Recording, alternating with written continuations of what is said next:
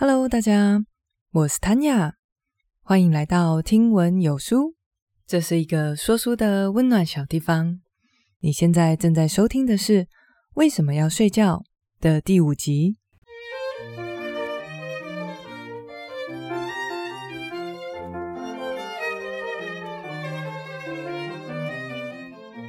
你知道这个世界上有一种病，会让患者在情绪激动的时候突然倒下吗？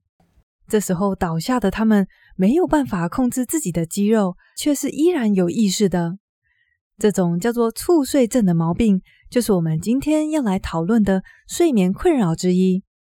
除了这种非常戏剧化的睡眠困扰以外，我们还要来讨论梦游，以及非常多人有的睡眠困扰，那就是失眠症。关于这个消耗大量医疗资源的睡眠困扰，我们会来讨论。三个导致失眠症的原因当中的一个是环境因素，因为环境是我们可以控制的，所以在这个部分我们会一一的来探讨是哪些环境让我们会睡得更不好。最后呢，希望大家可以了解的是，吃安眠药绝对不是治疗失眠的最佳选择。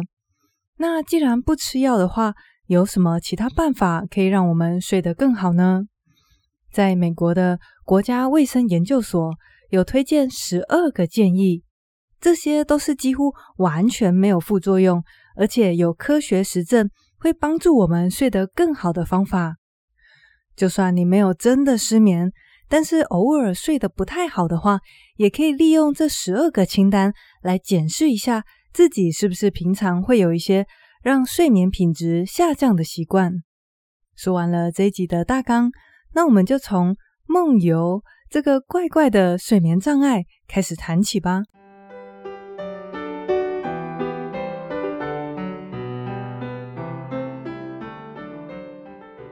作者说，目前科学已知的睡眠障碍有超过一百种，在这边我们挑出两个特别戏剧化的。以及一种超级普遍的睡眠障碍来跟大家分享。第一种是不常见，但是几乎所有人都知道有这种困扰存在，那就是梦游。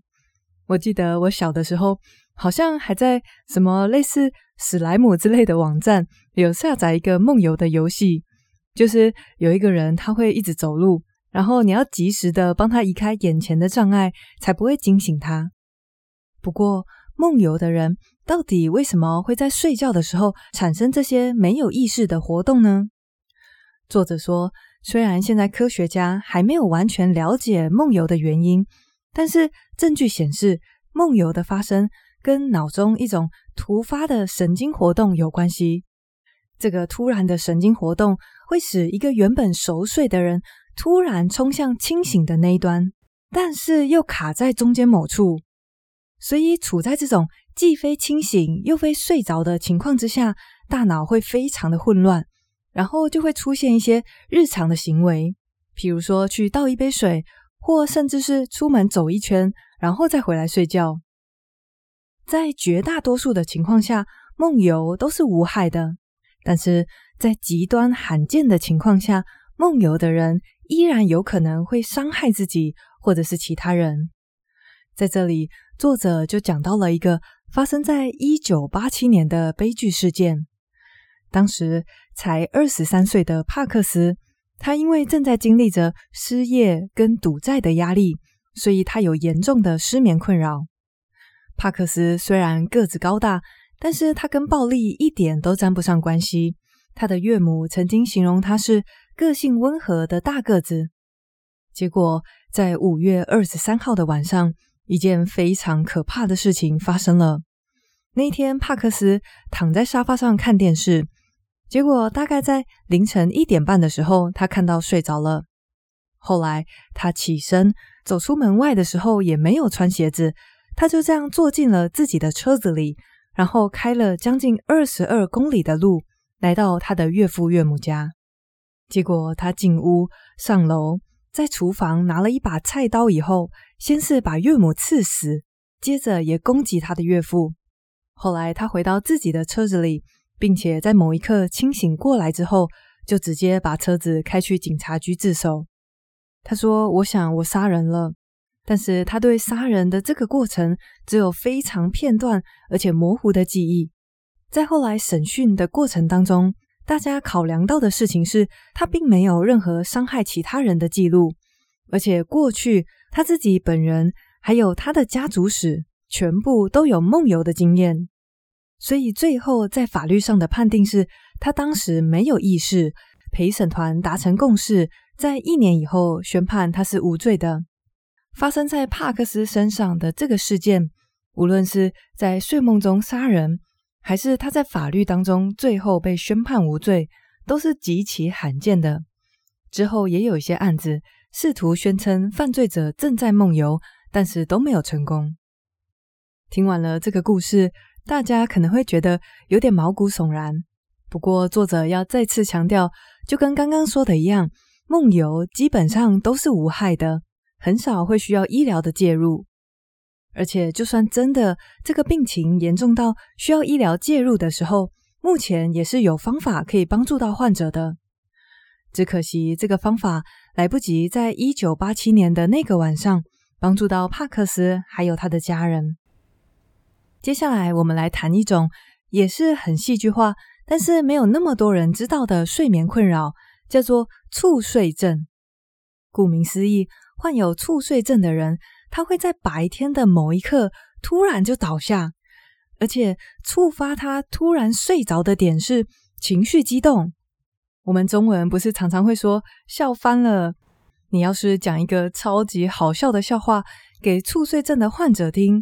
他可能真的会笑到翻过去哦。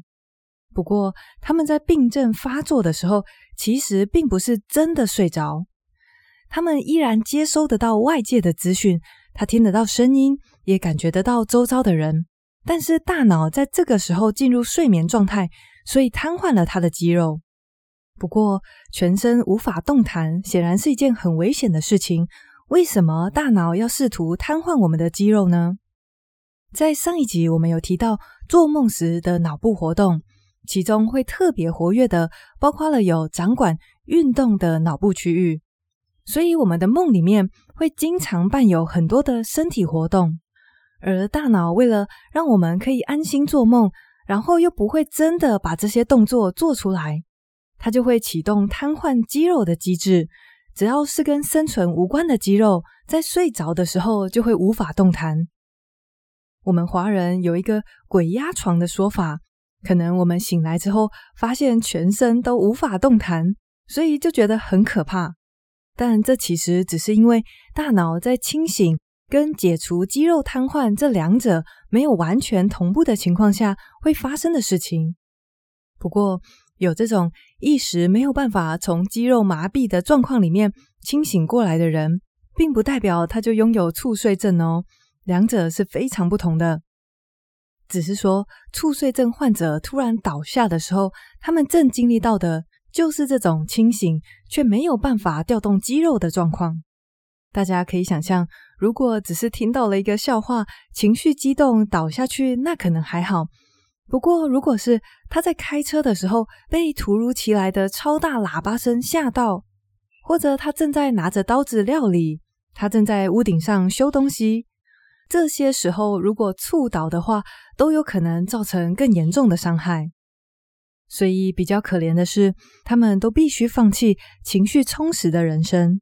他们没有办法像一般人一样大笑、爆哭或者是狂喜。他们的情绪必须保持平淡、冷静，才不会突然又发作。这对一个成年人来说，或许还有办法控制。但如果患者是一个小孩呢？我们要怎么跟孩子解释，要让他尽量不要拥有这些情绪？这些问题都没有简单的答案。目前治疗猝睡症的医疗方法跟药物也都非常的有限。我觉得只能说，下一次当我们正在畅快的大笑、悲伤的痛哭，或甚至是愤怒的七窍生烟时，别忘了。这世界上有一小群人是不被允许拥有这些激动情绪的。我想，在我们阅读这种科普著作的时候，也许不会立刻就解决我们生活上的什么问题，但是当我们更多的了解这个世界，更多的知道一些我们甚至从未想象过的事情，再去反思自己，就会发现其实我们有多么的幸运。这时候，我们可以单单的心存感恩，当然也可以把这份幸运拿来祝福你身边的人。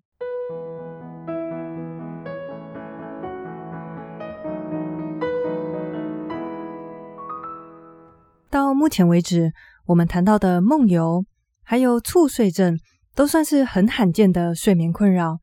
不过，接下来要谈的这一种呢，它不止不罕见，甚至你我身边都有人有。那就是失眠，不一定现在正在收听的你，曾经或现在也正在为失眠的问题所苦。不过呢，在我们对号入座说“没错，我也有睡眠困扰”以前，要先了解的事情是，很多人其实并没有真正的睡眠困扰。他们之所以睡不好，是因为外在的一些环境因素，比方说上次有讲到的太晚喝咖啡。或者是在睡前还一直用手机等等，这种会让我们睡不好的事情，就是这些以为自己有睡眠困扰的人，其实在拿掉这些环境因素之后，他们还是可以拥有良好的睡眠品质的。而且另外还有一种误以为自己有睡眠困扰的人，他们的状况是，他觉得自己晚上睡得很不好，但是如果他到实验室去睡一觉，仪器都会显示。他睡得比自己认为的还要好得多。在这种情况下，其实对患者来说依然是一个困扰，只是在治疗上比较要从心理的层面下去着手。不过，扣除掉这些，无论是因为外在环境或者是心理的因素，误认为自己有睡眠困扰的人，就算扣掉他们，在美国还是有四千万人。符合严格的临床条件的失眠症，差不多是每九个人就有一个每天晚上都会辗转难眠。造成失眠的原因主要有三大类，第一大类是遗传，也就是天生的。不过它导致失眠症的原因比例只有百分之二十八到四十五。接下来是心理的因素，有很多人在晚上眼睛一闭起来以后。思绪就开始没完没了的涌现。我们不是忙着反刍过去，就是忙着担心未来。这些担心跟忧虑也是导致失眠症的原因之一。接下来第三个是刚刚有提过的环境因子，因为环境的因素是我们可以去主动控制跟调整的，所以在这里要更仔细的来探讨一下。会导致失眠症的环境因子总共有五个。第一个是之前有提过的咖啡因，因为咖啡因会占去腺苷的受体，所以会让你听不到睡眠的压力。这个因为讲过了，所以我们就很快的带过去。接下来第二个干扰睡眠的环境因子，可能大家比较少注意到，是室内的温度。我们在进入睡眠的这个过程。体内的核心体温会降低一度左右，所以太热的环境基本上是不利于我们睡着的。作者在这里说了一个最适宜的温度，让我还蛮惊讶的。他说，一般来讲，最适宜睡着的温度是摄氏十八度左右。我想说，天哪，夏天从来没有把冷气开到这么冷过。不过，我觉得和这个温度大家参考一下就好。总之，要知道的是，低温的环境会更适合我们入睡。不知道大家有没有听过，睡前泡热水澡或者是泡脚对睡眠有帮助？这个说法是正确的。诶，不过泡热水澡不是提高体温吗？怎么会这样呢？其实啊，是因为你在泡完热水澡的时候，皮肤表面的血管会扩张。在血管扩张的情况下，你的身体散热会更快，所以就打造了一个适合睡觉的条件。也就是说，不利于睡眠的第二个环境因子是不恰当的室温。接下来来到第三个，那就是光线。大家或许还有印象，在这一系列的第一集有讲到近日节律，也就是我们体内的生理时钟。当时所谈到的是，生物其实并不是日光的奴隶，我们内在有一个自己调节睡跟醒的系统。而人类的近日节律差不多是二十四小时又十五分钟。不过，如果我们的近日节律是超过二十四小时，那我们为什么不会一天比一天又更晚睡呢？原因就是日光依然对这个系统有着举足轻重的影响。它尤其会影响到的是褪黑激素的产生。褪黑激素这个东西，它本身虽然并没有参与。我们整个入睡的过程，但是它的出现等于是在向身体的各个部位宣布说，睡觉的时候到喽。而光线会抑制褪黑激素的分泌，在眼睛持续接触光线的情况下，身体就不会进入准备睡觉的状态。在所有可视光的光谱当中，最会抑制褪黑激素分泌的光线是波长较短的蓝光。在我们日常生活当中，蓝光的来源最多的正是太阳，所以在白天，我们眼睛一接触到阳光，就不会感觉昏昏欲睡。但是，让现代人失眠症雪上加霜的是，所有的荧幕都是用蓝光的方式来呈现的。无论你今天是在晚上的时候用电脑、用手机还是平板。全部都会让你的眼睛持续的接触到抑制褪黑激素的蓝光，所以第三个不利于我们睡眠的环境因子就是光线。接着我们来到第四个，这个环境因子可能会让人有一点惊讶，那就是饮酒。有些人觉得，诶，我晚上喝了一点小酒以后，会感觉昏昏沉沉的，会帮助我入睡啊。人们之所以会有这种感觉，其实是因为酒精在这里起到了镇静的作用，它会麻痹掉你脑中的皮质，还有其他附近的区域，这会让你变得放松，变得比较不会去想东想西。所以刚刚有提到的，因为心理因素害人睡不着觉的情况就会被减缓。在酒精的作用之下，人们也许是更容易入睡。但是最大的问题在于，你喝酒睡着了以后，你大脑的状况跟真正的自然睡着是完全不一样的。如果你去看喝酒睡着的人，他的脑波其实更像是在手术中被麻痹的人。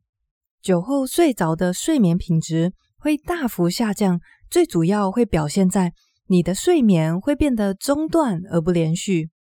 不过，这些一直被中断的睡眠，酒醉的人通常醒来以后都不会记得，而且这些人被剥夺的睡眠，更多的是快速动眼时期，也就是我们在做梦的阶段。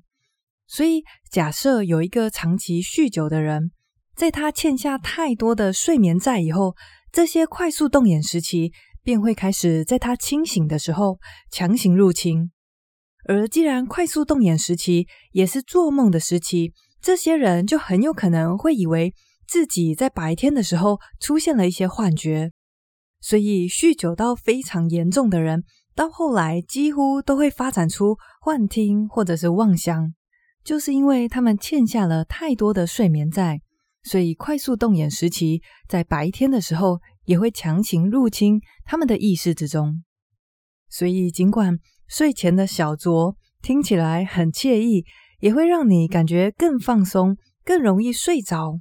不过，酒精确确实实会伤害我们的睡眠品质，这个就是不利于睡眠的第四个环境因子。最后一个呢，是社会的文化制度。虽然我们每一个人的生理时钟，也就是近日节律，都是相对稳定的二十四小时左右。但是每一个人清醒的高峰却有截然不同的时间点。有一部分的成型人，就统计学上来说，有百分之四十的人，他们在早早起来就会觉得精神饱满，可以做很多事情。与之相对的是另外百分之三十的夜猫子，他们则是越晚越清醒。那剩下的百分之三十，就是介于这两者之间的混合型。像我就是属于这种混合，但是再偏晨型人一点。现在我们已经知道，在所有人口当中，有将近三分之一的人更适合晚睡晚起的节奏。还有包括我们之前说过，青少年的近日节律也会比成年人的还要更晚。但是我们所有的学校，还有绝大多数的公司所规定的上班时间，都是为成型人量身打造的。这对夜猫子跟青少年来说，就很难有睡好觉的一天。所以，社会文化因素是破坏睡眠的第五个环境因子。最后，我要很快速的来讨论一下吃安眠药的问题。有些人睡不好，所以就去看医生，拿了药来吃。其实，对医生来说，开药是最简单的方法。因为他没有时间对每一个病人像我这样跟大家分析，问他说：“你晚上有喝酒吗？你下午还有喝咖啡吗？你睡前还在用手机吗？还是你是不是明明是个夜猫子，但是却在一早就要起来的公司上班呢？”如果每一个病人他都这样询问，那可能医院就很难再运作下去了。所以，你如果跟医生反映说睡不着，你几乎十之八九就会拿到镇静的药。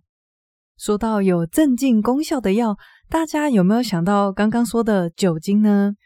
没错，吃安眠药其实跟喝醉一样，的确是会让你明显的感觉比较好入睡。但是在你睡着以后，你的大脑因为药物的影响，就很难再做一些它原本应该要做的事情，像是修复身体，还有我们之前讲的巩固记忆等等。吃安眠药入睡，作者形容就好像是把你大脑比较高阶的皮质区直接把他给急昏，这跟自然睡着绝对是两码子事情。除此以外，吃安眠药也非常容易上瘾，吃过的人几乎都会养成对它的依赖性，而且你的身体因为会适应那个剂量，所以你只会越吃越多。那如果不吃药，但是又睡不好，我们可以做哪些事情呢？在这里，作者列出了美国国家卫生研究院的网站，他们所建议的十二项重点提示。作者说，这十二项都是非常棒的建议，我来帮大家念一下。第一个是遵守规律的睡眠时间，每天都在同一时间上床，也在同一时间起床。他说，如果十二项守则中你只能遵守一项，那就是这一项了。接着，第二，运动好处多多，但是不要太晚，尽量每天运动至少三十分钟，但是要在睡前二至三小时之前结束。第三，远离咖啡因跟尼古丁。第四，避免睡前饮酒。第五，避免太晚吃大餐，喝太多饮料。第六。可能的话，不要服用会延后或者是干扰睡眠的药物。第七，不要在下午三点之后睡午觉。第八，睡前要放松，不要把事情安排的太满。第九，睡前泡个热水澡。第十，卧室要黑暗、凉爽，没有电子产品。十一，适当的晒太阳。最后一个是。不要醒着的时候躺在床上。如果你上床后二十分钟还是睡不着，或者是你已经开始感到担心，那最好可以起床做一些轻松的活动，直到睡意再度来临为止。这就是不用吃药，又有科学根据可以改善睡眠品质的十二项重点提示。如果大家有时候觉得自己好像有点失眠的话，不妨检查一下。这十二项你都做到了吗？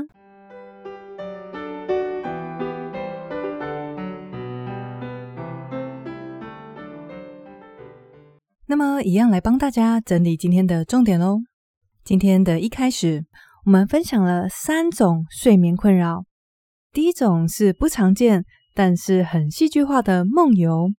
梦游的人，他们其实原本是处在熟睡的过程中。只是因为脑部突然的神经元活动，让他们一下子卡在熟睡跟清醒之间，所以就开始展现一些日常生活的行为。梦游虽然多数无害，也有治疗的办法，但是也发生过非常罕见的在梦游中伤害人的事件。接下来第二种睡眠障碍是猝睡症。患有猝睡症的人，他们会在情绪激动的时候突然倒下。这个状况是由于大脑瘫痪了他的肌肉所导致的。他们虽然在倒下的时候没有办法控制身体。但是意识却是依然清楚的，这就有点像是东方文化里面说的“鬼压床”。但事实上，瘫痪肌肉只是脑袋在保护我们的一种方式，为了避免让我们做出在梦里面发生的各式各样奇怪的事情，接着让我们无法动弹，大脑才可以安心的做梦。但是这在猝睡症的人身上，可能随时都会发生。接着我们讨论到的是失眠到底有哪些原因，其中包括了有遗传因素、环境因子以及心理的因素。在环境因子的部分，总共有五个，分别是咖啡因、室内温度、光线、酒精以及社会文化因素。这一集的最后，则是分享了美国国家研究院建议。不吃药也可以帮助睡眠的十二项守则。不知道听完这本书，你有什么想法吗？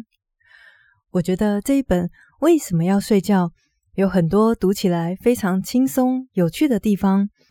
作者帮我们罗列出了各式各样很有趣的睡眠知识，但与此同时，他也提出了会让人冒出一身冷汗的警告，包括了很多研究的数据。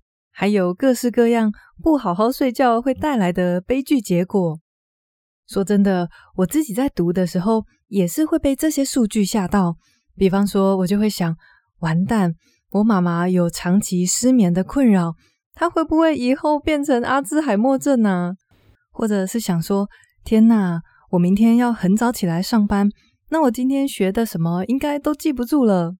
就是刚读完这本书，会有这种有点被吓到的反应。我相信作者在这边提出的警告是利益良善，毕竟现代人真的很少人知道睡觉到底可以多么全面的修复我们的身心。不过呢，我觉得大家在惊吓之余，也要保持冷静跟客观，因为你如果一面倒的相信，比方说啊，我今天睡不好觉。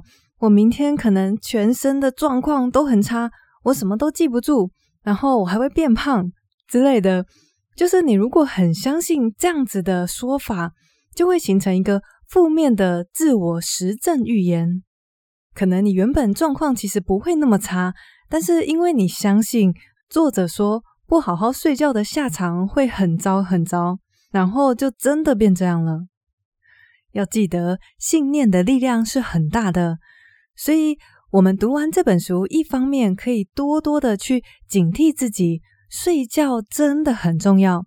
但是，另外一方面呢，当我们在不得已的情况下，比方说像我就是要常常熬夜上班，或者是有的时候真的睡不着，这些时候也不需要过度焦虑，要相信我们的身体有非常强大的适应力以及自我修复的力量。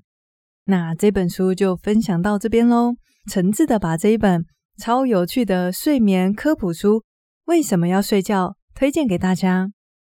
下个礼拜就会开始讲新的书了。下一本书呢，我觉得对现代人，尤其是对我自己，超级有帮助的。因为像我现在，就常常可能早上要飞行啊，然后下班以后我要继续忙 podcast 的事情，所以当我觉得事情快要忙不完，蜡烛两头烧的时候，就会变得有点焦虑，甚至好像忙得团团转，到最后却不知道自己在忙什么。下一本书呢，它就要带我们脱离这种瞎忙的状态。它会讲一些原则，好好的去运用这些原则的话，我们的生活可以变得更踏实、更平静，也可以获得更深沉的喜乐。在今天的最后，想要来谢谢 MixerBox。有一些常常跟我互动的听众，虽然啊，Apple Podcast 目前还是使用人数最多的一个平台。不过，因为它没有单集留言的功能，所以常常上架以后都觉得，嗯、呃，有点空虚。然后我就会跑到 MixerBox 那边看看大家回应了些什么。常常留言跟我互动的呢，有名称是 Sandy Lee、青蛙、海王、卢林、房心怡，以及编号是一零零一的听众。谢谢你们常常留言跟我互动，有的时候即便只是一个赞呐，一句很有收获，这些也都会让我感觉到，在另外一端收听的你们是那么的真实，那么的呃跟我同在。我有时候也会回复你们的留言哦，有兴趣可以回头去看一下。那么今天的内容就到这边喽，谢谢你跟我一起学习，我是 Tanya，我们下个礼拜新书见喽，拜拜。